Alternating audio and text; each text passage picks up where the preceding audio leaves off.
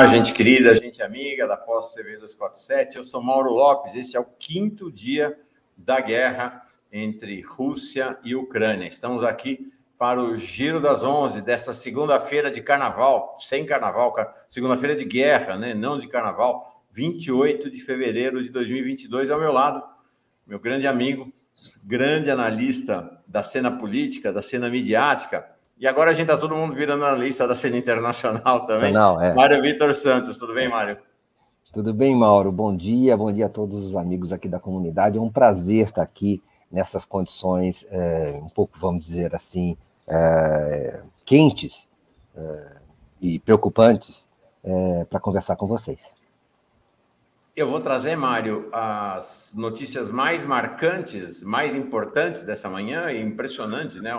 Uma torrente de notícias para a gente unificar, vamos dizer assim, nosso grau de informação e a partir daí vamos começar a avaliar o cenário. Daqui a pouquinho está chegando aqui para participar da conversa com a gente a Helenira Vilela, ela que está estudando em detalhes tudo o que está acontecendo na guerra desde o começo. A Helenira realmente é muito, uh, é uma grande estudiosa, né? nossa professora de matemática. Vamos ter um olhar da matemática para o cenário atual. Deixa eu começar saudando o pessoal que chega aqui da comunidade. Elizabeth Galvão, de Natal, Talita Santana, chega lá do Nordeste também, a Talita, acho que ela chega do Recife, muito bem chegada. Roberto Silva, todo dia já chega. Esse Roberto Silva é uma simpatia. Acho que é o cara mais. É, não é o mais, vai. Tem muita gente. Tem a Simone Vieira, tem a Júnia, muita gente muito querida, mas realmente é um grande destaque da comunidade, assim como o Fernando Nascimento, sempre saudando a América Latina. Pessoal do ativismo delicado, delicado, adoro gente delicada. O que está avançando ainda mais do que a guerra é o endurecimento das relações, endurecimento das relações, a ampliação do, do binarismo, da dicotomia em todos os estratos sociais. Muito triste. Bom dia, gente querida. Pois é, eu fiz agora há pouco, está no ar, lá na nossa playlist de boletins, o primeiro boletim da paz. Né? Foi uma ideia do Leonardo Atucha, achei que era o caso. Curto, três minutos, vai ser assim todo dia, tentarei fazer todo dia, farei todo dia. Um boletim de três minutos para falar exatamente sobre isso que o ativismo delicado trouxe. A paz. Como manter a paz? Como manter a serenidade? Sabe, Mário, é, eu tenho observado aqui, a, a, as pessoas estão muito irritadas, estão muito nervosas, esse, esse clima do ódio que começou lá na extrema-direita está atingindo todo mundo. Então, tem xingamento o tempo todo, é um negócio assim é, muito impressionante.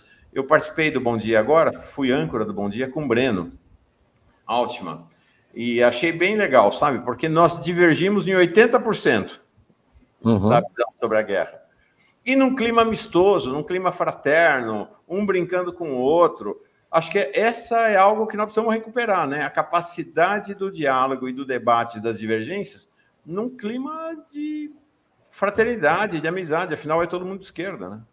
É, uma coisa que é importante lembrar, né? Você um, certamente tem consciência disso, os amigos também, de que as divergências políticas uh, na, na era da internet, das redes sociais, elas se, se manifestam de uma maneira muito diferente daquelas que uh, já no passado eram agressivas.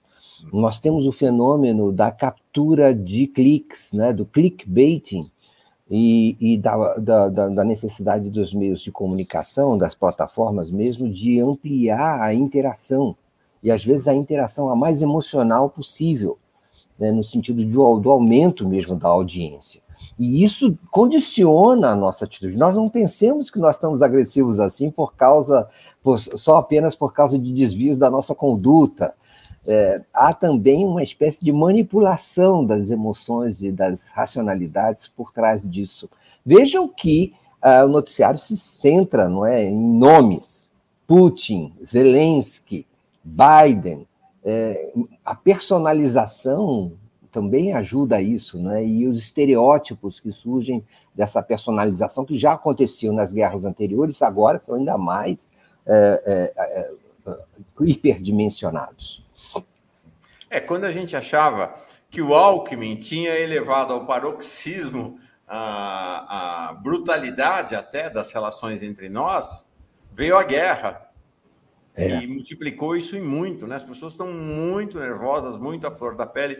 Por isso a ideia do Léo, que eu apoiei, de eu fazer esse boletim da paz diariamente. Coisa curta, breve, mas que a gente vai buscando encontrar o estar em si, não fora de si, né? O tempo todo. Né? O Mário, vocês vão ver, o Mário e eu, em relação à guerra, a gente tem divergido bastante também.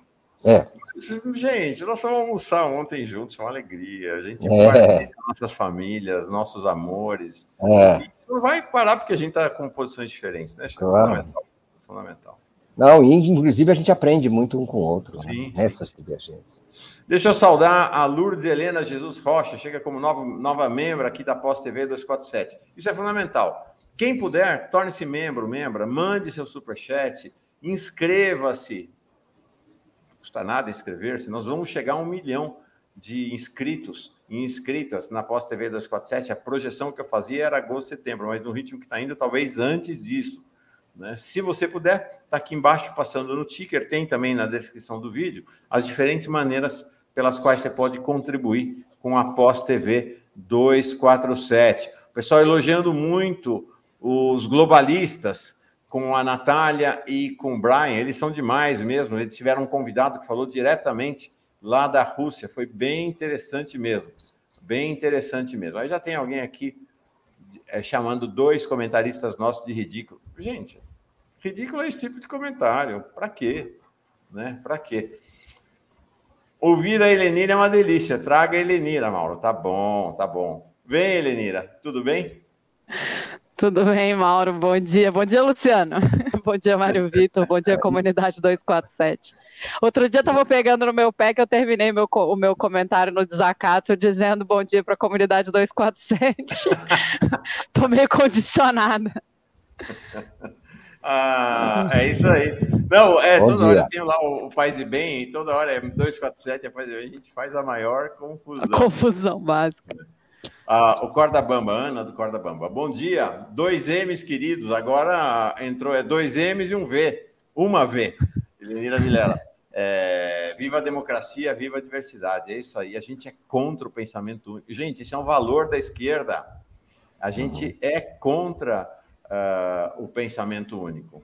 Contra. O pensamento único é uma coisa da extrema-direita. Bora. Ok. É, deixa eu passar um cenário, então, do que tem de, do que rolou essa manhã e a gente aí quero passar a ouvir vocês dois. Primeiro, amanhã está pautada por três grandes eventos de conversa, de diálogo. O mais importante dele está rolando nesse instante é a abertura das negociações de paz em Gomel, na Bielorrússia, entre Rússia e Ucrânia.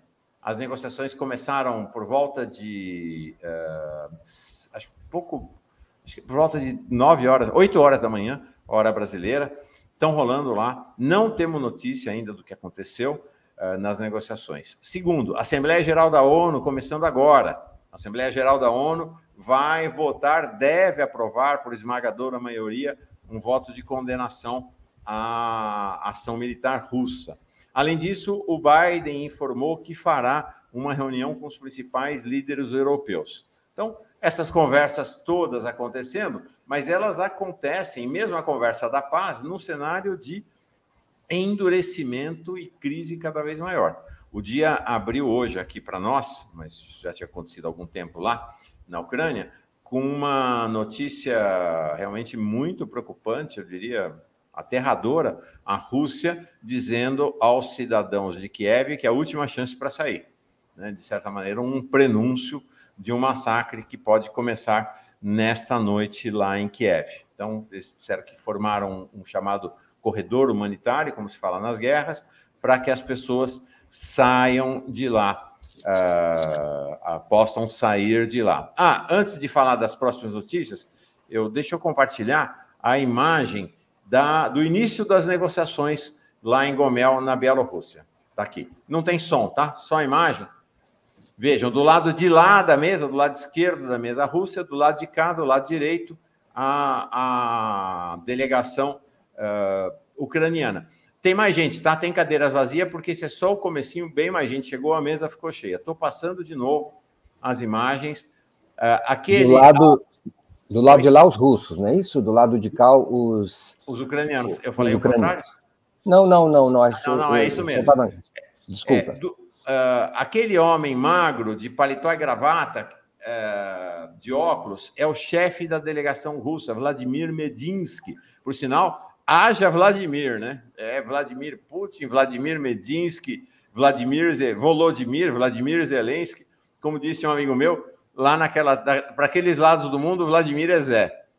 É, é. Ele, é, ele é assessor do Putin, foi ministro da Cultura uh, da Rússia entre 2012 e 2020. E um detalhe, e deve ter sido escolhido em, em, por, entre outros motivos por isso mesmo, é ucraniano. É ucraniano. Deixa eu mostrar agora, que a imagem aí está um pouco distante. Ah, aí vai dar até para ver melhor o, o próprio Medinsky. Uma foto da, do início da conversa, uma foto realmente aquele, aquela coisa tensa, né? Dois países em guerra, então não tem ninguém sorrindo ali. Deixa eu mostrar a foto aqui para vocês.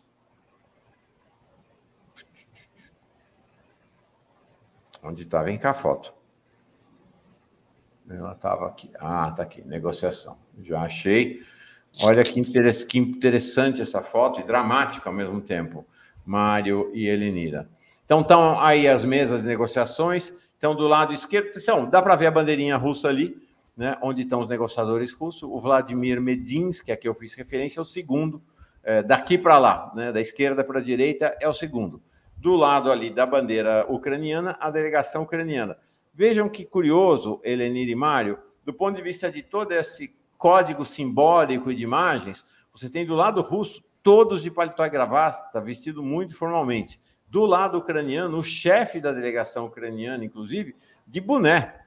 De boné e uma camisa de malha. Ao lado dele, um, a, a, quem está ao lado dele está de jaqueta. Então, uma informalidade que contrasta bastante com a formalidade russa.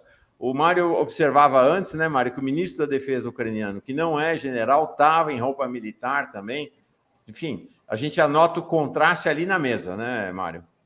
É, a impressão que dá. Bom, primeiro são todos homens, né? Só tem é, homem. Uhum. Me chamou a atenção logo de cara, né? Hoje em dia a gente presta atenção nessas coisas. Né? E a outra coisa é que é, é, a delegação ucraniana parece mais informal e mais, é, mais, mais militar, enquanto a delegação russa me parece mais diplomática mesmo, mais é, administrativa, burocrática e, informa, e, e, e diplomática. É, sobre a foto, o que eu tinha a dizer, que eu tinha dizer era isso. A outra coisa que eu queria falar, bom, é, o clima também. Só, Mariana, só, só, um comentário, tá. um parênteses tá sobre essa foto. Aí eu tá. termino o meu boletim aqui. Vocês... Não, mas outra coisa então sobre a foto. É, é a, a, a, correria dos repórteres e dos jornalistas em ah, torno sim. da chegada, dos arrumação assim. de câmeras. Parece até uma, uma, uma reunião normal, sabe assim, é. nesse sentido? Uh, parece que é uma conferência de imprensa, uma coletiva normal e só com aquela correria de que tem que aproveitar dois ou três minutos que eles têm ali para fazer essa, essa, essa, essa situação. Ô Mauro, sobre a foto, eu acho que isso que o Mário Vitor falou é muito importante, né? A, o patriarcado e o machismo são diretamente associados com a guerra. Se tem guerra no mundo é porque os homens mandam no mundo. Né? A, a, não que o fato da gente superar o patriarcado e o machismo automaticamente superará as guerras e vice-versa mas é muito marcante. Eu não sei se vocês viram, tem um meme circulando na internet, que é um meme que tem uma, uma mulher nua, deitada, e aí diz assim: aqui nasce tudo no mundo. E aí um homem nu, deitado, na verdade dá para ver mais a genitália dele. E aí está escrito aqui nascem as guerras do mundo. E é de fato assim como existe uma associação muito direta entre o poder patriarcal e as ofensivas e esse tipo de violência massiva. E, acho que a gente precisa marcar isso, porque é, é para o mundo superar esse estágio capitalista, precisa superar as guerras, e para superar as guerras, precisa superar o patriarcado, não, não tenho a menor dúvida disso. Análises, concordo. É impressionante isso. De fato, é fundamental modificar a lógica, né? A lógica de operação do mundo. Alguns comentários sobre a foto aqui. Luciano Bispo, boné nesse caso significa não respeitamos vocês. Boa interpretação. O Pedro Luiz Neto diz assim: carai, só homem branco, velho. Mulheres no poder urgente para que não sejamos destruídos por pirocas atômicas. Exatamente no espírito aí do comentário da Helenira. O Rinaldo observa: aparecem empresários e não diplomatas. É... Quem mais? Acho que são esses os principais comentários sobre a foto. É... O pessoal aqui mencionando a Hillary, dizendo que a, que a chefe da União Europeia, a presidência da União Europeia é uma mulher, mas não, não é exatamente disso que ele ainda estava falando, né? Acho que essa questão. Não, é, superar o patriarcado não é equivalente a só botar mulheres ali, né? A gente lembra da Condoleezza Rice, por exemplo, que é uma mulher negra que comandou vários em várias invasões pelo, pelo Departamento de Estado, Margaret, Thatcher. Não, é mudar o sistema. Agora, mudar o sistema também passa por ter mulheres ali. É uma coisa, enfim, que vai e vem, né? É dialético, não é simplista. Por isso que eu falei que é mudar o sistema, é mudar o patriarcado, mudar a estrutura capitalista que é fundada no machismo e no patriarcado. É, é mais complicado. Exatamente. Como eu estava falando, então, adiantei sem mostrar o vídeo e a gente fez esse parênteses, para além então desses três processos de conversa, a negociação uh, em Gomel, a Assembleia Geral da ONU em Nova York e a conversa internetica, muito provavelmente, né, entre Biden e os líderes europeus, a gente tem esse cenário dessa ameaça terrível da, da Rússia, né, de que, que as pessoas têm que sair porque o, o, a guerra adquirir, deverá adquirir outra dimensão a partir de hoje para amanhã. Nós temos também do lado russo esta como que a Rússia está dobrando a aposta, né? Dobrando sobre dobrando. Aqui agora de manhã uma declaração do ministro da Defesa russo ao Putin, ao Putin, dizendo que as forças nucleares terrestres, aéreas e submarinas da Rússia estão de prontidão. Até ontem, quando Putin trouxe esse assunto à mesa, era ainda aquela linguagem um tanto cifrada da Guerra Fria, tanto que a gente teve que lembrar um mais jovens, né? Ele estava falando em forças de dissuasão, que na Guerra Fria significava aos, aos uh, os armamentos nucleares. Hoje já não. Hoje já o ministro da Defesa russo rasgou a fantasia e já admitiu abertamente que são as armas nucleares. Do lado ucraniano, o Zelensky, agora cedo, antes de começar as negociações, ele está dizendo o tempo todo que não acredita nas negociações, que não que, que a guerra deve continuar. Parece-me que essa é a aposta também na Europa, de que a guerra irá continuar. Ele pediu adesão imediata da Ucrânia à União Europeia. Ou, na verdade, ele pediu a admissão imediata da Ucrânia na União Europeia. Importante não é admissão à OTAN, é a União Europeia, mas é claro que seria um gesto de um simbolismo enorme. Ele está dizendo: não estou lutando pela Ucrânia, só estamos lutando pela Europa. É essa a contradição que ele quer uh, que ele quer criar.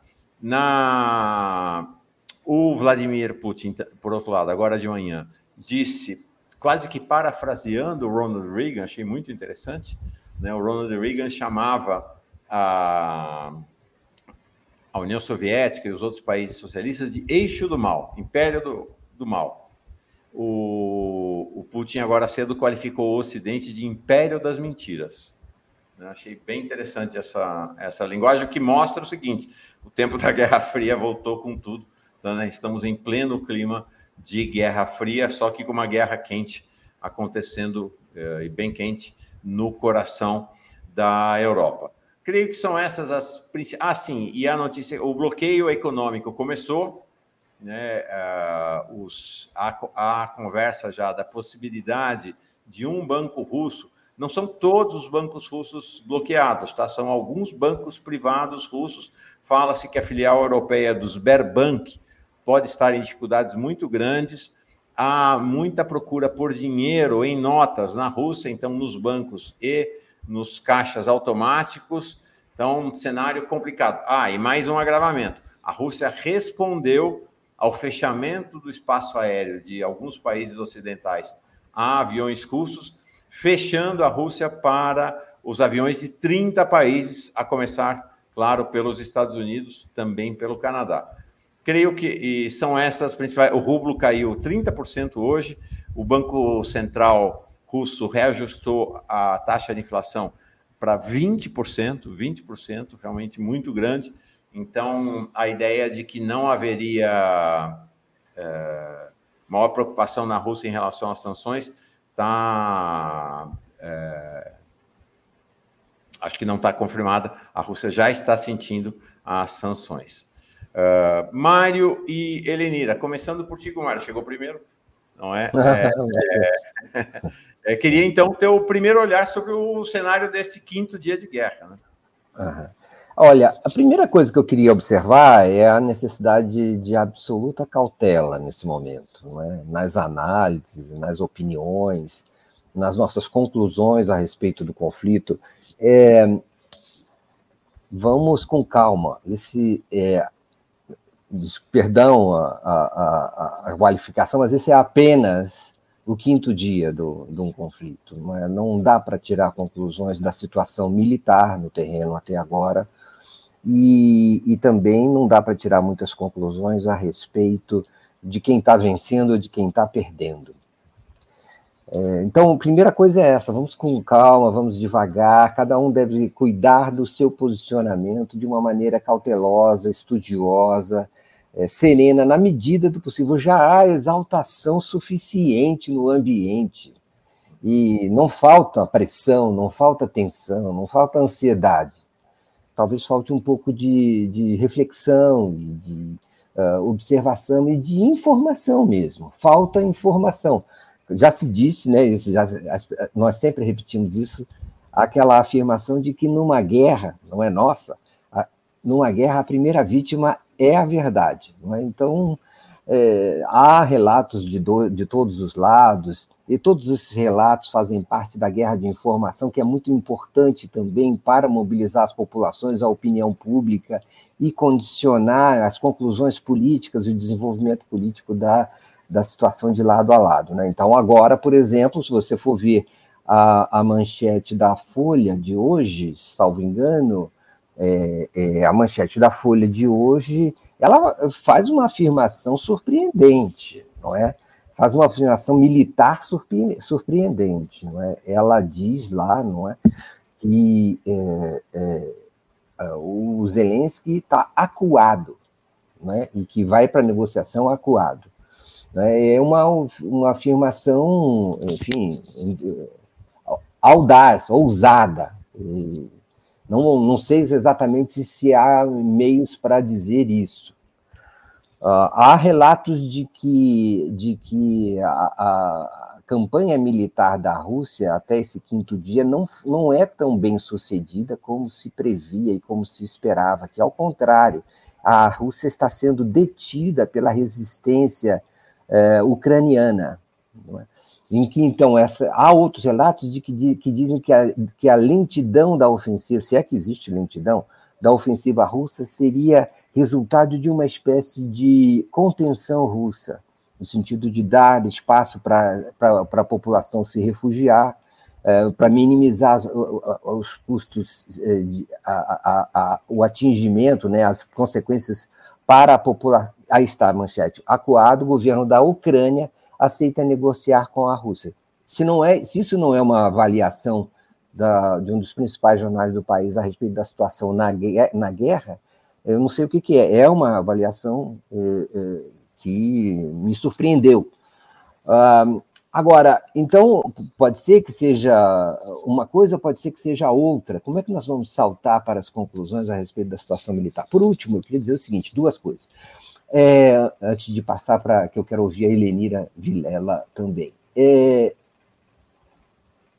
uma, é, preocupa demais a situação, ela é, é excessivamente tensa, ela é inauditamente tensa. Nenhum de nós viveu nada, viveu nada parecido com esse momento em suas vidas. Então, É, é, por quê? Porque a Rússia ontem é, ordenou que as forças militares, suas forças militares, mobilizassem dispositivos de contenção, eu sublinho essa palavra, contenção nuclear. Ou seja, a Rússia achou necessário subir um nível no, no, na graduação da sua defesa, subir um nível perigosíssimo, preocupante. Ah, e curioso, não é, que é inédito isso. É inédito, nós nunca vivemos isso. É, então, estamos vivendo uma situação gravíssima. O que levou os russos a fazer isso? Quais as informações que eles têm? Quais os indícios que ele tem a respeito do comportamento do Ocidente? Ou não tem nenhum? Nós não sabemos. Não dá para tirar conclusões. Mas o fato é que, oficialmente, a Rússia está em alerta nuclear hoje, desde ontem. Isso não é pouca coisa, é gravíssimo. A outra coisa é, é, que os Estados Unidos, a Aliança Ocidental, digamos assim, a OTAN, uh, não reagiram a uma altura, não elevaram o seu próprio nível de defesa nuclear, pelo menos oficialmente. Pode ser que informalmente as coisas aconteçam de outro jeito, a gente não sabe. Por último, que bom que houve uma. Que, é, não é que não vai, ter, não vai ter sucesso a negociação, a negociação já teve sucesso, já sentaram juntos para não falar só de desastre, já sentaram juntos, já se encararam, já mostraram para o mundo que existe outra forma de, de negociar e de dialogar, mesmo que seja é, é, é, é limitada ou mesmo fracassada. Eles se conhecem, já tem o e-mail de cada um, já trocaram cartão de visita, já dá para pensar numa outra possibilidade em que essa reunião vai voltar a acontecer em outros momentos e que esses canais vão continuar abertos. Essa negociação é uma espécie de contradição com a guerra. Ela é uma espécie de outro, outra possibilidade nesse momento. E isso é, é uma coisa que deve ser saudada. E não se pode esperar realmente muita, muita coisa de um primeiro contato desse. Vamos aguardar para ver como as coisas se desenvolvem. Não, maravilha. O, o Ricardo Lomeu está dizendo: ah, nós vivemos um alerta nuclear durante anos nas décadas de 60 e 70. Mas, ó, é importante ter isso em mente. O tempo mudou. O tempo hoje é outro. Os arsenais nucleares são maiores até do que naquele tempo, as armas são muito mais modernas e a gente tem uma questão que não existia nos anos 60 e 70 e que mudou a temperatura do planeta. Redes sociais, internet. O planeta hoje é conectado num nível que jamais pensamos que seria possível. Isso faz com que as crises se agravem muito mais rapidamente. Né? Hoje cedo eu estava conversando com o Breno aqui sobre o que é o conceito de, de uma guerra de longa duração. Lá, a guerra do Vietnã, o conceito de uma guerra de longa duração é uma guerra de anos. Hoje, gente, no mundo conect, hiperconectado como está, uma guerra de longa duração é semanas, não é mais anos. Né? Então, importante ter essa dimensão de que, é, ok, já tivemos a questão de mísseis no passado, mas era outro mundo. Né? O mundo hoje é bem diferente e as coisas têm um grau de gravidade e aceleração que não tínhamos naquela época. Fala, Helenira, tua avaliação sobre o cenário. Bom dia, então. Vamos lá. Primeiro, não sei, né, Mauro? Porque a guerra do Afeganistão durou 20 anos, né? E já tinha internet. Então, depende de onde que está tá o centro da observação internacional, Exatamente. do que onde é que a gente tem comoção, em relação a quais mortes, quais mortes a gente chora, quais preocupações a gente tem, porque tem guerras acontecendo hoje terríveis no Iêmen, na Armênia, na Somália, na Síria, e o mundo não, não deu uma menor bola para essas guerras, porque as pessoas que morrem não são brancos europeus, sendo bem clara, né? As pessoas que morrem massivamente são poucos soldados da OTAN, que são brancos, dos Estados Unidos, do Canadá, enfim, e muitos negros, árabes, enfim, não, não, europeus, né? E aliás é interessante pegar esse recorte como está saindo na mídia, inclusive explicitamente esta frase, né? A gente viu repórteres nos Estados Unidos e na Europa falando assim, mas essa guerra é muito pior, afinal de contas, quem está morrendo são europeus brancos, não são Afeganistão, são cristãos, não são, não são afegãos. Então, isso já é uma questão, eu acho, né? É bom que a gente diga que o mundo nunca deixou de estar em guerra. Não existe um único período na história da humanidade é, desde a invenção da escrita, pelo menos, em que a gente possa registrar um período em que não houvesse guerra no mundo. E você falou do eixo do mal do Reagan, eu escrevi há dois anos atrás um artigo que se chama Eixo do Mal Quem? Está publicado no portal Desacato, que é exatamente falando sobre isso, porque na época, há dois anos atrás, tinha um conflito iminente na, no Irã, que acabou não acontecendo exatamente, e, e esse discurso do eixo do mal se reproduzia muito. E aí nós estamos em alerta nuclear, e isso é gravíssimo, eu concordo com você, mas a gente precisa lembrar que só teve um país no mundo que jogou bomba nuclear sobre, uma, sobre cidades povoadas por civis. Só tem um país no mundo. Esse deveria ser o país que nunca deveria ser autorizado a manter guerras nucleares, a manter armas nucleares, porque ele foi o único responsável por matar centenas de milhares de pessoas no Japão. Então, acho que isso é importante para a gente lembrar, para a gente colocar, vamos dizer assim, as coisas num nível mais concreto, né?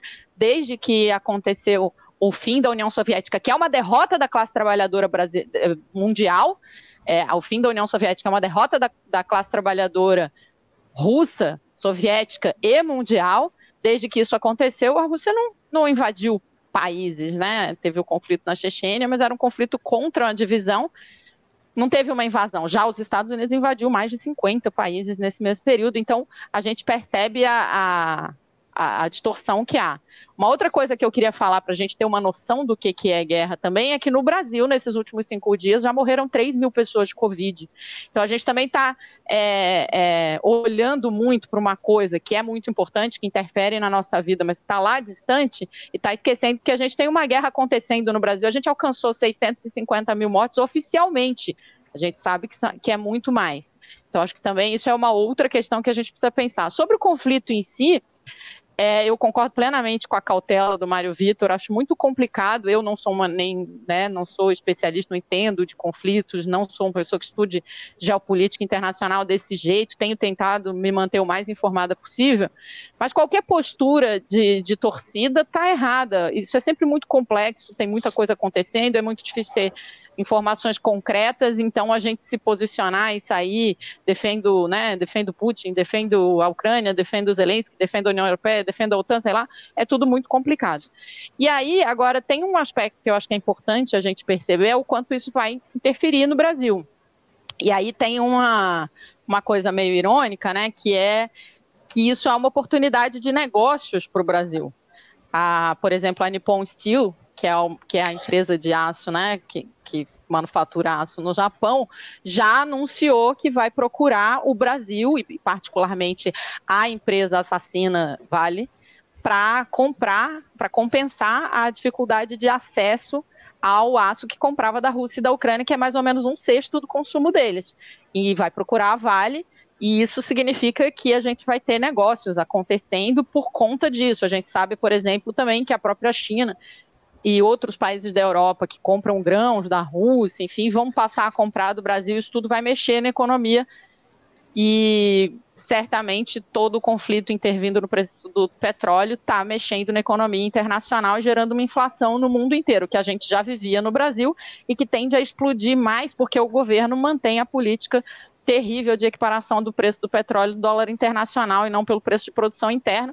Então a gente tende a ter problemas enormes, por um lado, e algumas oportunidades de mexer em balança comercial no Brasil por conta das exportações, principalmente de grãos e de minério de ferro.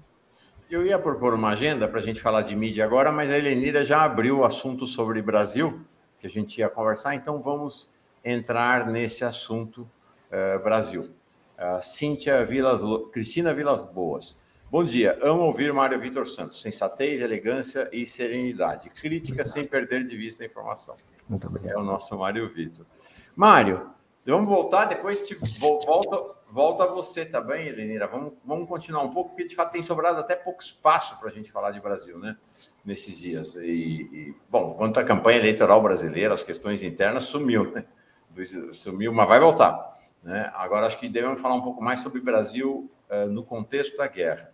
Nós publicamos, há dois dias atrás, um artigo do Aloysio Mercadante, é, que realmente fiquei bem impactado por esse artigo, falando da possibilidade da guerra ter é, trazer prejuízos brutais, ainda maiores à economia brasileira. porque o Brasil entregou o seu petróleo, então o governo brasileiro abriu mão de ter controle sobre o preço do petróleo, entregou refinarias, entregou reservas, entregou petróleo, e agora o barril está a 100 dólares, então quem tem está é, tá de boa. A Venezuela, por exemplo, está nadando de braçada nesse caso. Quem não tem, como é o nosso caso agora, nós tínhamos, é, fica numa situação muito difícil. Então, ele está prevendo uma elevação ainda maior do preço da gasolina e uma inflação extremamente acelerada. Né? Uh, então, a gente tem esse paradoxo é, da que ele ir atrás, né, da abertura de oportunidades, mas, por outro lado, uma dupla de incompetentes, incapazes, que é o Bolsonaro e o, o Guedes, é, não sei, acho que provavelmente, provavelmente não, né? Certamente incapazes de aproveitar qualquer oportunidade, e esse contexto de uma ameaça inflacionária, uma ameaça da crise econômica se colocar, é, se aprofundar aqui no Brasil. Então, nós vamos falar sobre o cenário político também brasileiro, tá? Eu queria conversar sobre Bolsonaro e Putin e a, e a repercussão eleitoral. Mas antes, vamos falar um pouquinho sobre economia nessa balada aí do que ele nos trouxe, Mário. Bom, eu queria falar o seguinte: é, tudo tem a ver com eleição, inclusive isso aqui no Brasil. É, é lamentável, mas é verdade. Ah, tem gente morrendo na Ucrânia, a Rússia saiu da sua posição para invadir um outro país vizinho. A gente vê aquelas mesas ali, se vê que essas pessoas falam um idioma parecido, são como, quase como argentinos e brasileiros e, e, elas se conhecem, algumas delas, já têm experiência de negociação, já foram visitar. O russo é ucraniano. O chefe da, da delegação e, russa. E o Zelensky é descendente de russos. O Zelensky Não, fala russo. sabia falar russo até a juventude, foi aprender ucraniano depois, né? É, então, tudo isso é um, uma, um complicador e uma, é uma situação muito eh, bizarra não é, de estar acontecendo é, então, primeiro marcar isso, aí vem o uso político. Né? Quer dizer, a Rússia saiu da sua posição depois de umas duas décadas, eu diria assim, sustentando uma contenção ali. Claro que houve conflitos, até invasões e tudo, mas é, é, é, saiu dessa situação.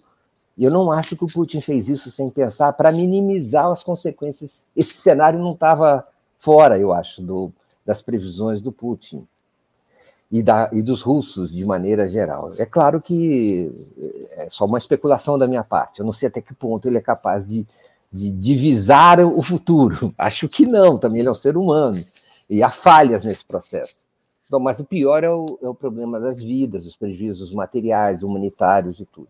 Aí, aqui no Brasil, bom, primeiro da parte da economia, o que acontece é o seguinte: eu tenho a impressão que a inflação vai crescer no mundo inteiro, já cresceu nos Estados Unidos, está em níveis insustentáveis. Lá os juros vão crescer e, e, e, e os, é, o fluxo de capitais para o Brasil vai ficar menos, menos volumoso, se é que não vai desaparecer. E isso vai é, impactar aqui também.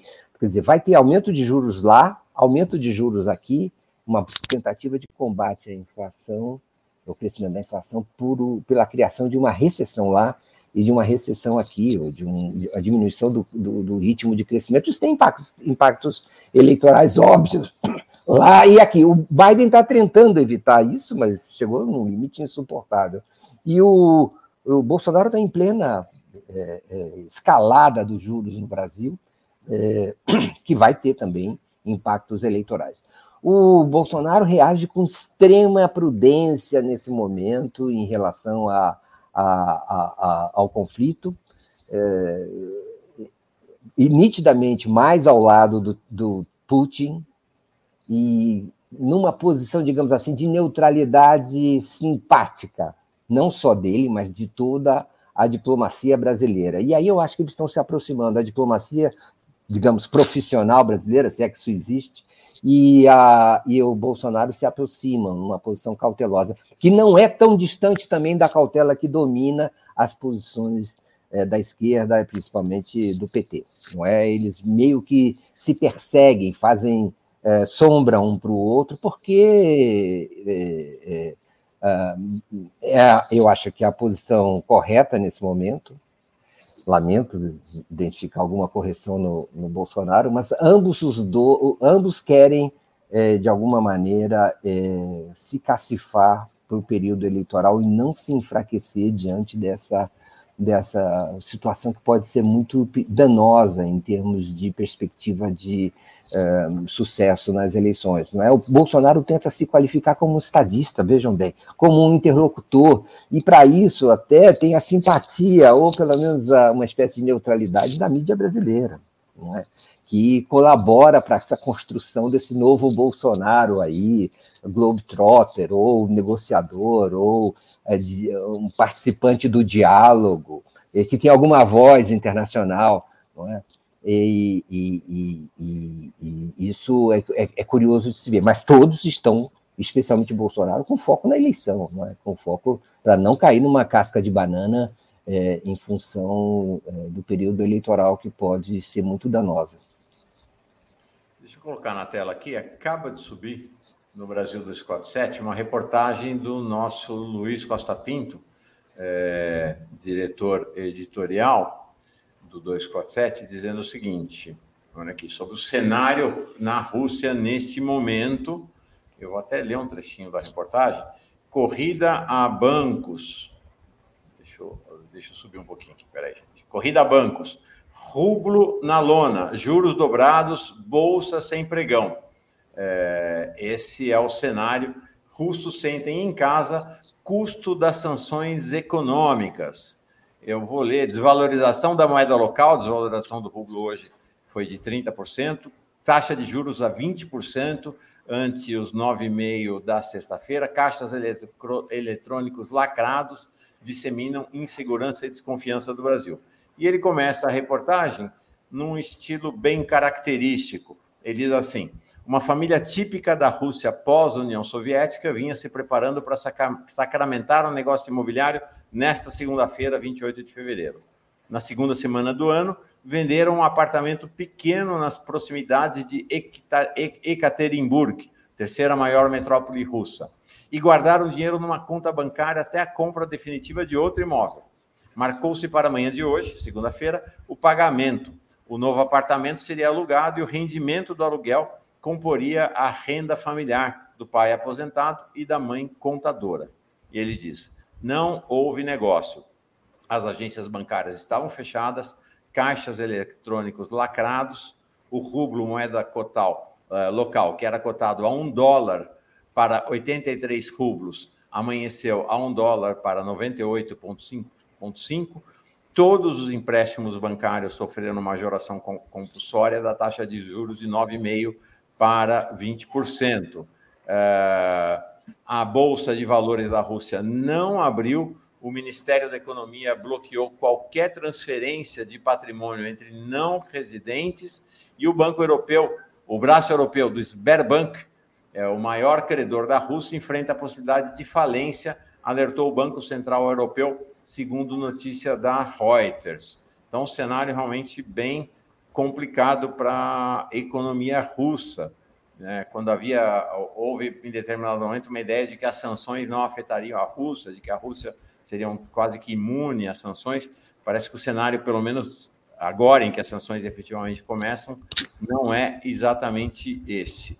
Helenira, Brasil, você fez um primeiro panorama sobre economia, o Mário completou. Você quer falar sobre isso ou eu posso passar mais para a questão, para a dimensão política mesmo?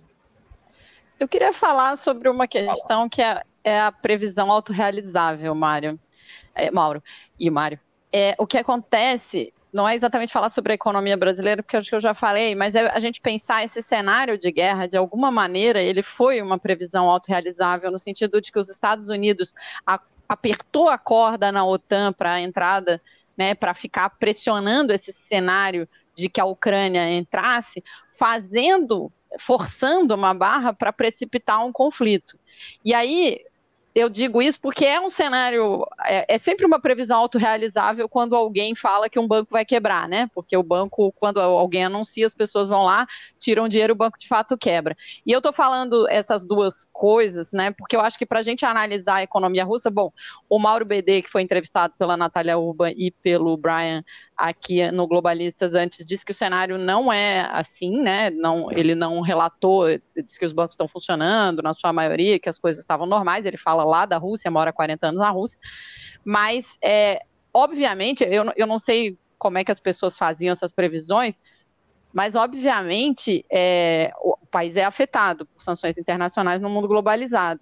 E aí o Brasil vai ser afetado pelas sanções à Rússia, né? Como de alguma maneira foi afetado pelas sanções até a Venezuela porque você prejudica e dificulta comércio, e o Brasil vende para a Rússia. Aqui, por exemplo, eu sou de Santa Catarina, aqui em Santa Catarina a gente tem, é um ponto importante de, de, é, de comércio, né, o, a venda de frango e carne de porco, principalmente de frango, para a Rússia. Toda vez que a Rússia impõe uma sanção sanitária, que acontecia antes, aqui você tem problemas econômicos. Então, acho que esse processo da economia russa vai sim ser afetada. O que, o que eu acho que é mais razoável é a gente compreender que a Rússia é um país resiliente nesse sentido, de que já vem sofrendo sanções há muito tempo, elas já existem desde a Chechênia, da Crimeia, nunca, elas nunca foram exatamente nenhuma sanção, elas estão sendo aprofundadas.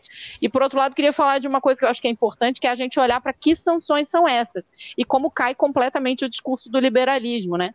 Porque as sanções são a empresários privados, a bancos privados, ou seja, não tem liberalismo quando existe o interesse geopolítico de outras multinacionais e interesses militares do imperialismo. Então, eles impõem sanções a pessoas físicas, inclusive. E aí, por último, dizer que existem sanções contra a Bielorrússia, inclusive contra o presidente da Bielorrússia, o que é muito é, demonstrativo de que existe uma avaliação razoável do Putin de que eles estão querendo criar uma pressão para a Rússia ser completamente submissa do ponto de vista militar e econômico à OTAN, que é o que eles não têm, não conseguiram. Afinal de contas, vinha um processo em que o Yeltsin estava entregando tudo.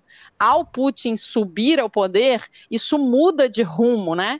Onde a, a Rússia começa a tentar recuperar uma certa soberania, inclusive com instrumentos de Estado de controle da economia e aí, o ataque que acontece também é um ataque que tem esse, esse, essa dimensão econômica fortíssima, de impor uma submissão à economia russa aos interesses da OTAN, especialmente dos Estados Unidos. Legal. É, em relação à, à questão da informação, o bom é que o tempo corre, né? Então, nós saberemos provavelmente ainda hoje, ou amanhã, ou depois, onde está a melhor informação né, sobre a situação da economia na Rússia. Então, também a gente não precisa brigar, não precisa ficar emocionado, emocionado em relação às diferentes versões. Elas vão se esclarecer, né? E vão se esclarecer muito rapidamente. Mas eu queria falar com vocês sobre a dimensão política. Ó, vamos, estamos no terreno da análise e, de certa maneira, das especulações. E aqui vem, ainda permanece o mistério, porque o Putin convidou o Bolsonaro para visitar a Rússia. Eu queria exatamente entrar nesta questão. É... As relações de Putin com Trump são notórias, né? são notórias, bem conhecidas. A minha hipótese, Mário e Helenira, é a seguinte, porque claramente nós temos a posição do oficial do Itamaraty não é a mesma posição do Bolsonaro. O Itamaraty, nesse momento, está alinhado com a, basicamente com o Ocidente, né? Votou pela convocação da Assembleia, né? Está é, numa posição ali de é, pedir negociações, né? numa posição aparentemente mais crítica em relação à Rússia. Nós vamos ver a posição do governo brasileiro melhor hoje. Né? Mas o Bolsonaro está com outra posição. Né? A posição do Bolsonaro é claramente, apesar dele falar neutralidade, a posição dele é claramente pró-Rússia. Ele deu uma entrevista ontem Uh, teve lá uma confusão, né, de que se tinha falado por telefone com Putin, se não tinha, na verdade não tinha falado coisa nenhuma, mas claramente é, defendendo Putin, né, defendendo Putin e fazendo crítica ao Zelensky. Como é que é um palhaço vir a presidente da República? Acho que ele não tem autocrítica, né? É, mas tá bom. É, então, assim, eu não sei, a sensação que eu tenho, sabe, Maria, é que assim, não é que o, o Bolsonaro era aderido ao governo dos Estados Unidos. Ele era aderido ao Trump. Na medida em que um Trump cai, esta conexão dele com os Estados Unidos praticamente acabou. E agora ele está se, tá se conectando com alguém que é o Putin, que é um trumpista também, com quem o Trump tem boas relações. Eu não duvido, não conheço esse bastidor, mas que haja alguma mediação do, do Trump nessa conversa, nessas relações entre Bolsonaro. É...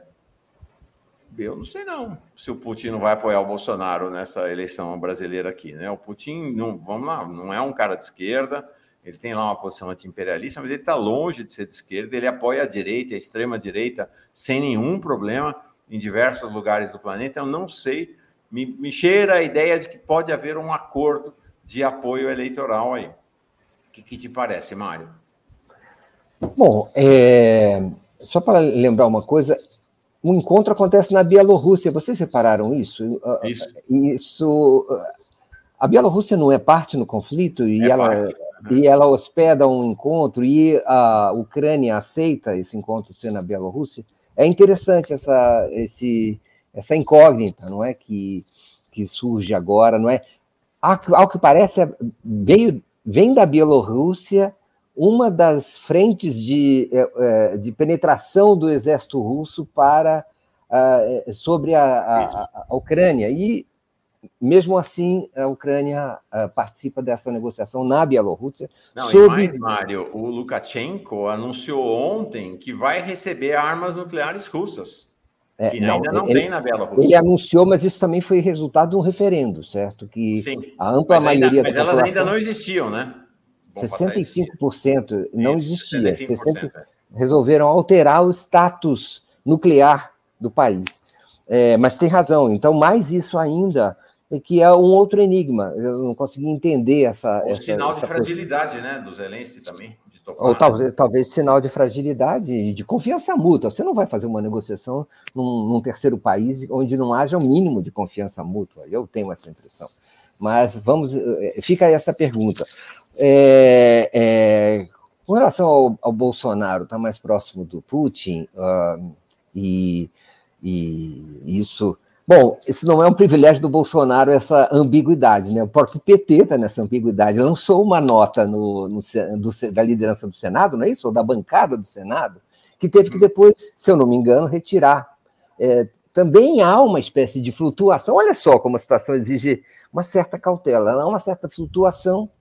Não é a primeira vez que, a, digamos assim, a esquerda do PT, é, na área internacional, não sei se é a Secretaria Internacional do PT, lança é, posicionamentos que depois são revogados por, um, uh, por uma posição mais, digamos assim, de cautela ou de.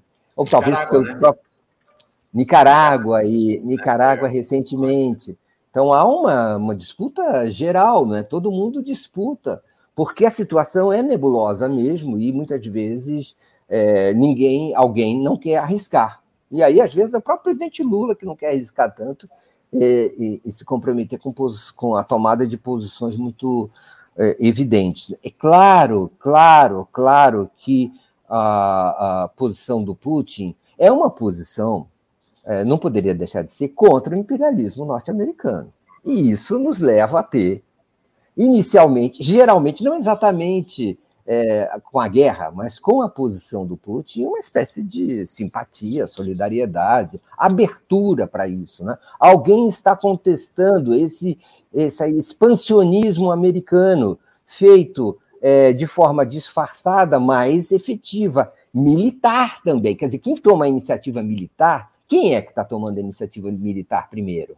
Quem é que colocou as coisas no terreno militar?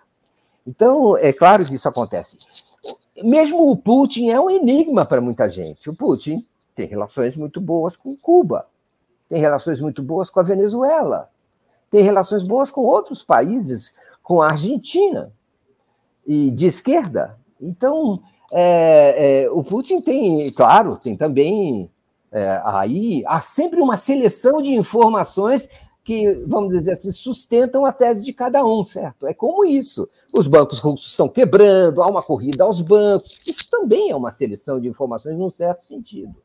E há, então, cada um seleciona. O jornalismo é isso. Jornalismo é seleção de informações, num certo sentido, para beneficiar uma certa visão de mundo. Basta ver a, a, a OTAN, a, a, desculpe, a Globo, eu confundi um ato falho, Globo-OTAN, é, Globo News, OTAN, cometi um ato falho agora, não é? Quer dizer, que é um alinhamento automático, um discurso único de apoio e de convocação, que se resume no seguinte: do nosso lado todo mundo é humano, do lado de lá todo mundo é bárbaro, todo mundo é desumano. É isso aí. Ó,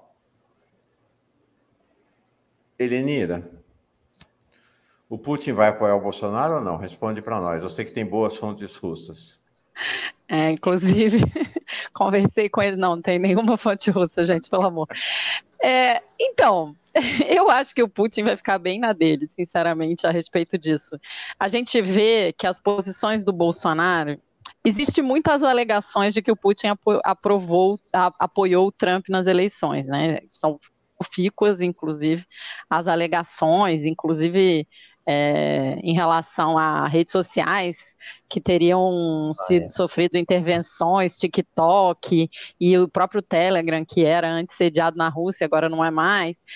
É, é muito difícil é, é interessante olhar para essa posição do Bolsonaro para a gente voltar àquele, àquele é, recado que o, que o Mário Vitor deu no início, que é, gente, cautela.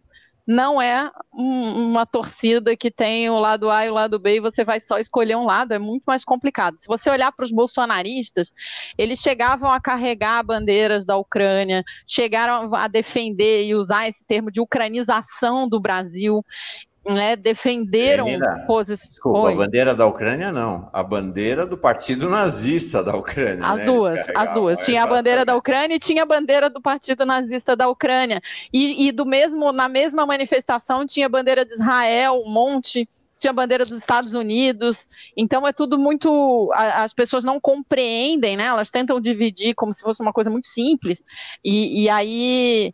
Mas tem uma, uma, certa coerência entre tudo isso, né? O, o Putin é um cara bastante autoritário, é, tem é, o país, né, a Rússia está num processo de reconstrução em que as coisas não caminham assim no, no, mar de rosas. A gente sempre fala da história da percepção LGBTfóbica, mas tem questões em outros níveis muito complicados. A Ucrânia é o país que que colocou na ilegalidade o comunismo, e a gente tem um Bolsonaro que é super anticomunista, que precisa falar para essa base histriônica que ele tem, que é muito anticomunista, que acha que tudo que não é espelho é, é, é comunista, que é que é bem interessante, e aí eles vão, e ele tem que conversar com tudo isso, ele precisava muito ir falar com o Putin, na minha leitura, por uma questão de se mostrar como um líder respeitado internacionalmente, acabou indo na, na, pior hora, digamos assim, porque foi na véspera do conflito. É, o Putin tem identidades com o Trump, com a Cambridge Analytica. A gente precisa lembrar que o Steve Bannon foi um dos primeiros a parabenizar o ataque russo. Então a gente tem todo um, um arcabouço aí, só, e que esse povo é muito ligado ao Eduardo Bolsonaro, especialmente. Ao mesmo tempo, tem essa base que defende a Ucrânia e que, por outro lado, tem uma referência nos Estados Unidos. Me permita discordar, Mauro, eu acho que o, o Bolsonaro não rompe com os Estados Unidos porque ele não pode, porque o projeto do golpe e as multinacionais que que realmente mandam nesse governo são todas ligadas aos Estados Unidos. Então ele fica numa posição meio lá, meio cá, né, tentando dar uma no cravo, outra na ferradura, mas eu acho que hoje ele, eles devem votar na ONU pelas sanções é, ao Putin e, portanto, acaba um pouco essa conversa, porque ele não tem condição política é, de se bancar economicamente realmente enfrentando a OTAN, né? E lembrando que o, o próprio Bolsonaro é o cara que dizia que queria entrar na OCDE que queria entrar na OTAN, fazia esse tipo de declaração. Então é tudo muito, tudo muito confuso, porque é muito apressado e o próprio Bolsonaro age em muitos momentos como se fosse uma questão de ser inimigo da China. Aí não pode agora ser amigo do Putin, porque ser amigo do Putin é ser amigo da China e o Bolsonaro é inimigo da China e por aí vai.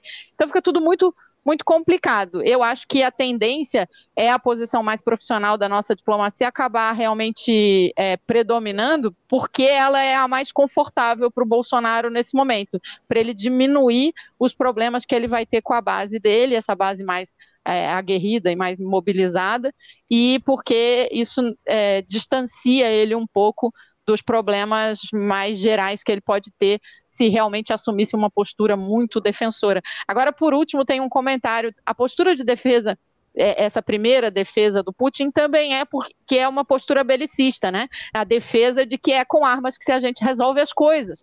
Então também tem uma coerência nesse processo de quem defende todo mundo armado, as populações armadas, o próprio Putin convidar a população a usar coquetel molotov e se armar contra o, o governo. O Zelensky, então, acho Zelensky. que tem um processo. Não, o, Zelensky, o, Zelensky. o, Putin fez isso. E o Zelensky também. Os dois fizeram. O Putin olhou para os ucranianos e disse: vocês vivem sob um golpe nazista, se mobilizem contra a, a, o seu próprio governo, desertem dos seus exércitos. O Putin fez esse chamamento. E o Zelensky também fez para a população defender o país. Por enquanto, digamos assim, que tirando no Donbass, no resto do país, o, o, o Zelensky tem ganhado mais adeptos, digamos, né?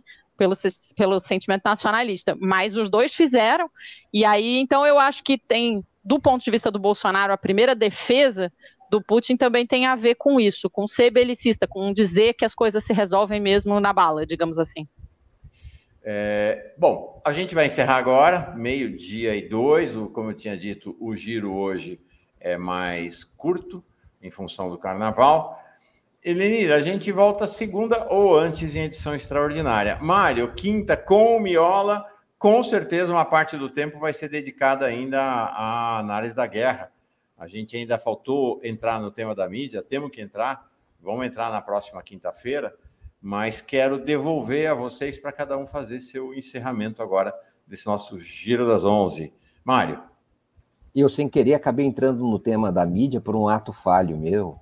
E, e, e, não era a intenção naquele momento. Né? Mas, é, não, nós precisamos é... mergulhar nesse assunto. Né? Quinta-feira vamos fazer isso. Combinada. É, é, só queria acrescentar mais uma coisa: dizer, as posições não são fixas, elas são dinâmicas. Não é? Então, Bolsonaro já está assumindo uma outra posição agora, porque sabe da reação do governo russo e do, e, e, e, do eleitor brasileiro à posição brasileira, o voto brasileiro no Conselho de Segurança da ONU, não é contrário é, é, à posição russa. E aí ontem já fez uma outra, um outro, vamos dizer assim, retificação do, do seu posicionamento. Essas posições não são fixas. Nem sei se o voto brasileiro é, contou com o apoio do Bolsonaro no Conselho de Segurança da ONU. É, e ontem ele já fez um acerto, tentando, vamos dizer assim, unificar a posição. É, Bolsonaro é um fascista, mas ele não é um idiota absoluto. Ele é, uh, ele pensa, age e calcula politicamente, coisa que é fundamental é, nesse ano, nesse ano eleitoral. É isso. Foi muito bom, especialmente também a conversa com a Edenira e, e a gente a gente está aí à disposição, tá bom? Legal. Hoje de manhã com o Breno fala, comentei com ele o seguinte, né? Porque fica todo mundo dizendo palhaço, idiota, pá. Gente, idiota não chega à presidência de país nenhum, viu? É bom a gente saber isso, né? Não tem nenhum idiota na presidência de nenhum país. É, Elenira. Então, eu me lembrei que eu esqueci de falar do PT. Acho que é importante, né? Esse episódio da Nicarágua, o Romênio tinha soltado, que é o secretário de Relações Internacionais, tinha soltado a nota antes é, de uma posição com a executiva. Nesse caso agora, ele já assinou a nota junto com a Glaze, né, sobre o posicionamento do PT e que tinha divergência com essa nota. Não é que tinha divergência, né? Era o peso da nota do PT no Senado era maior, digamos assim, é, anti-imperialista. Mas, no fim das contas, eu acho que a posição do Lula é perfeita, porque ele fala assim: o Lula condena a guerra. Ele não condena a Rússia, ele condena a guerra. Fala, não é para ter guerra. E ele não fala exatamente quem que é responsável por essa guerra, mas ele fala quando vieram falar comigo sobre a guerra do Afeganistão, sobre a guerra do Irã, eu achava que os Estados Unidos tinham que sair porque o povo precisa de emprego e de comida e blá blá blá. Então é uma, é uma posição clara que demonstra com uma com bastante sutileza, mas sem, sem correr, digamos assim, de dizer que, olha, eu não concordo com né, com o que os Estados Unidos anda fazendo por aí. O Lula já disse isso várias vezes, né? Quando foi convidado pelo Bush, inclusive, para apoiar, se eu não me engano, a guerra do Iraque. Ele sempre respondeu que a minha guerra era contra a fome, né? A frase do, do, Lula. Eu acho que isso é importante a gente deixar marcado. Eu gostei, em geral, da posição dos partidos. Eu acho que até é um bom termômetro para a gente saber o que, que, são os partidos de esquerda, realmente de esquerda do Brasil, né? O PCdoB, o PSOL e o PT fizeram notas muito claras com posicionamentos que eu acho todos eles muito bons. Tem, tem diferença de aprofundamentos, a nota do PT é bem mais curta, a nota do PCdoB desenvolve bastante as ideias e tal, mas eu acho que são posições muito boas. E aí a gente tem dois partidos que não são de esquerda e deixam isso bem claro, que são o PCO e o PSTU, um dizendo todo apoio a Putin e o outro dizendo todo apoio à Ucrânia contra o Putin, os dois absolutamente errados ao fazer a defesa é, no Fla-Flu aí, né? E no mais também, acho que a gente é, é, concordar com o Mário, assim, a gente tem não só o Bolsonaro, muitas pessoas vão calibrar essa, até porque a gente calibra as posições a partir dos acontecimentos concretos também, né? Muda tudo, por exemplo, acho que não vai acontecer, realmente não acredito nisso, mas se por um acaso o Putin usasse uma arma nuclear contra alguma cidade da Ucrânia, isso mudaria tudo, né? Por exemplo, então existem fatos históricos que vão ocorrer que vão fazer as posições mudarem. O que eu acho mais importante é que tanto esses partidos de esquerda quanto a militância de esquerda não esqueça o que é mais importante, que é a gente lutar pela libertação do nosso país e defender a autodeterminação dos povos, mas não só dos europeus, mas na Somália, no Iêmen, na Armênia, na Palestina, em todos os lugares onde a gente precisa é, deixar claro né, que a gente não aceita as invasões e quem tem mais praticado essas invasões, quem tem sido belicista e quem funciona, não como ameaça, mas como execução, né, como genocídio, é o eixo da OTAN, eu não tenho a menor dúvida disso, e os Estados Unidos com Israel. Então, acho que é bom a gente pensar, mas a conversa foi muito boa. Bom Legal. finzinho de carnaval, se cuidem, porque a pandemia não acabou. Beijo, Mário, beijo, Mauro. Beijo, beijo comunidade. Valeu. Eu, Elenira, eu acho que não concordo com você sobre o Lula, sabe? Acho que a condenação dele foi é, na, na, manhã da invasão. Ele disse assim: é lamentável que na segunda década do século XXI a gente tenha países tentando resolver suas divergências territoriais, políticas ou comerciais através de bombas, tiros e ataques, quando deveria ter sido resolvido em uma mesa de negociação. Ninguém pode concordar com a guerra. Ninguém pode concordar com ataques militares de um país sobre outro. Ele falou sobre, ele falou disso na manhã em que a Rússia invadiu a Ucrânia. Então, dizer que ele não está criticando a Rússia. É claro que Eu não depois disse que ele, ele não está faz... criticando. Ele não está colocando o centro da crítica em dizer que a Rússia é culpada. Ele condena a guerra. Ele não diz a Rússia, eu sou contra a Rússia ter provocado essa guerra. É... Ele diz eu sou contra a guerra e que as coisas sejam res resolvidas na base das bombas. Hum, é claro Se que ele quisesse ele... criticar a Rússia, ele falaria muito mais depois abertamente. Depois ele faz essa ponderação em relação né, ao imperialismo americano, claro. Lê a outra parte. Agora, lê, não, claro. Lê não. o resto Nós da não tem nenhum problema, Ela é porque é uma curtinha. coisa é a história. Outra coisa é o que está rolando hoje. Acho que há uma confusão. Né? Uma coisa é o contexto do imperialismo, outra coisa é a guerra em curso. O é único país que ele cita diretamente é os Estados Unidos, Mauro. O, o único, país, país que o único país que o Lula cita diretamente é os Estados Unidos como mas, invasor. Uh, mas olha, o embaixador dele, o ministro das Relações Exteriores dele e ministro da Defesa, e o Aloysio Mercadante, que é hoje o grande braço direito do Lula, assinaram ontem uma nota de, do grupo de Puebla com condenação explícita à invasão. Então, acho que essa e coisa. Está correto. Aqui, mas então... eu não mudo a minha interpretação, seguimos discordando. Não, ah, não mas deixa eu ler a segunda parte que você pediu. A gente está acostumado a ver potências fazendo isso de vez em quando, sem pedir licença. Foi assim que os Estados Unidos invadiram o Afeganistão e o Iraque. Foi assim que a França e a Inglaterra invadiram a Líbia. Vamos lá. É assim que a Rússia está fazendo com a Ucrânia. Tem crítica direta à Rússia aqui, acho que não dá para. Não, não, sei. Então vamos, vamos discutir depois interpretação de texto. Valeu. É, Mário, quinta-feira estamos de volta, Elenira, segunda-feira ou antes, em edição extraordinária. Temos que falar da mídia, temos que falar do Telegram, temos que falar do YouTube. Vamos. Censura. Não, vamos falar. Tem proibição uh, da, da RT e da Sputnik, Sputnik funcionarem é, na Europa, em, em vários países do Ocidente. Tem a questão do YouTube que desmonetizou as páginas russas. Tem a Rússia proibindo o Facebook lá. É, a Deutsche Welle fechou seus escritórios lá. Enfim, tem toda uma. Para além da guerra midiática que a gente vê né, nas diferentes versões, tem também uma guerra midiática acontecendo em ações diretas sobre as mídias. Nós vamos falar sobre isso na quinta-feira. Amanhã, Giro das 11, ainda, ainda mais uma vez mais curto, eu trago o professor de Relações Internacionais da Universidade Federal do ABC, Jorge Romano.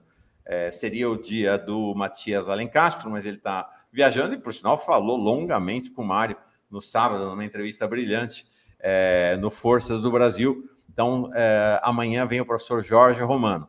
É, o Matias Alencastro, por sinal, é professor da Federal do ABC também de Relações Internacionais, assim como o Igor Fuser, que é outro que eu já trouxe para ir nos orientando. Mauro, vou fazer no ar. Tem uma sugestão de uma mulher para fazer Opa. avaliação e debate sobre política internacional, que é a socióloga Rita Coitinho, que é do Sebra Paz. Recomendo. Posso Legal. te manda, passar? Manda, é... manda a relação. Manda, manda sim. Manda.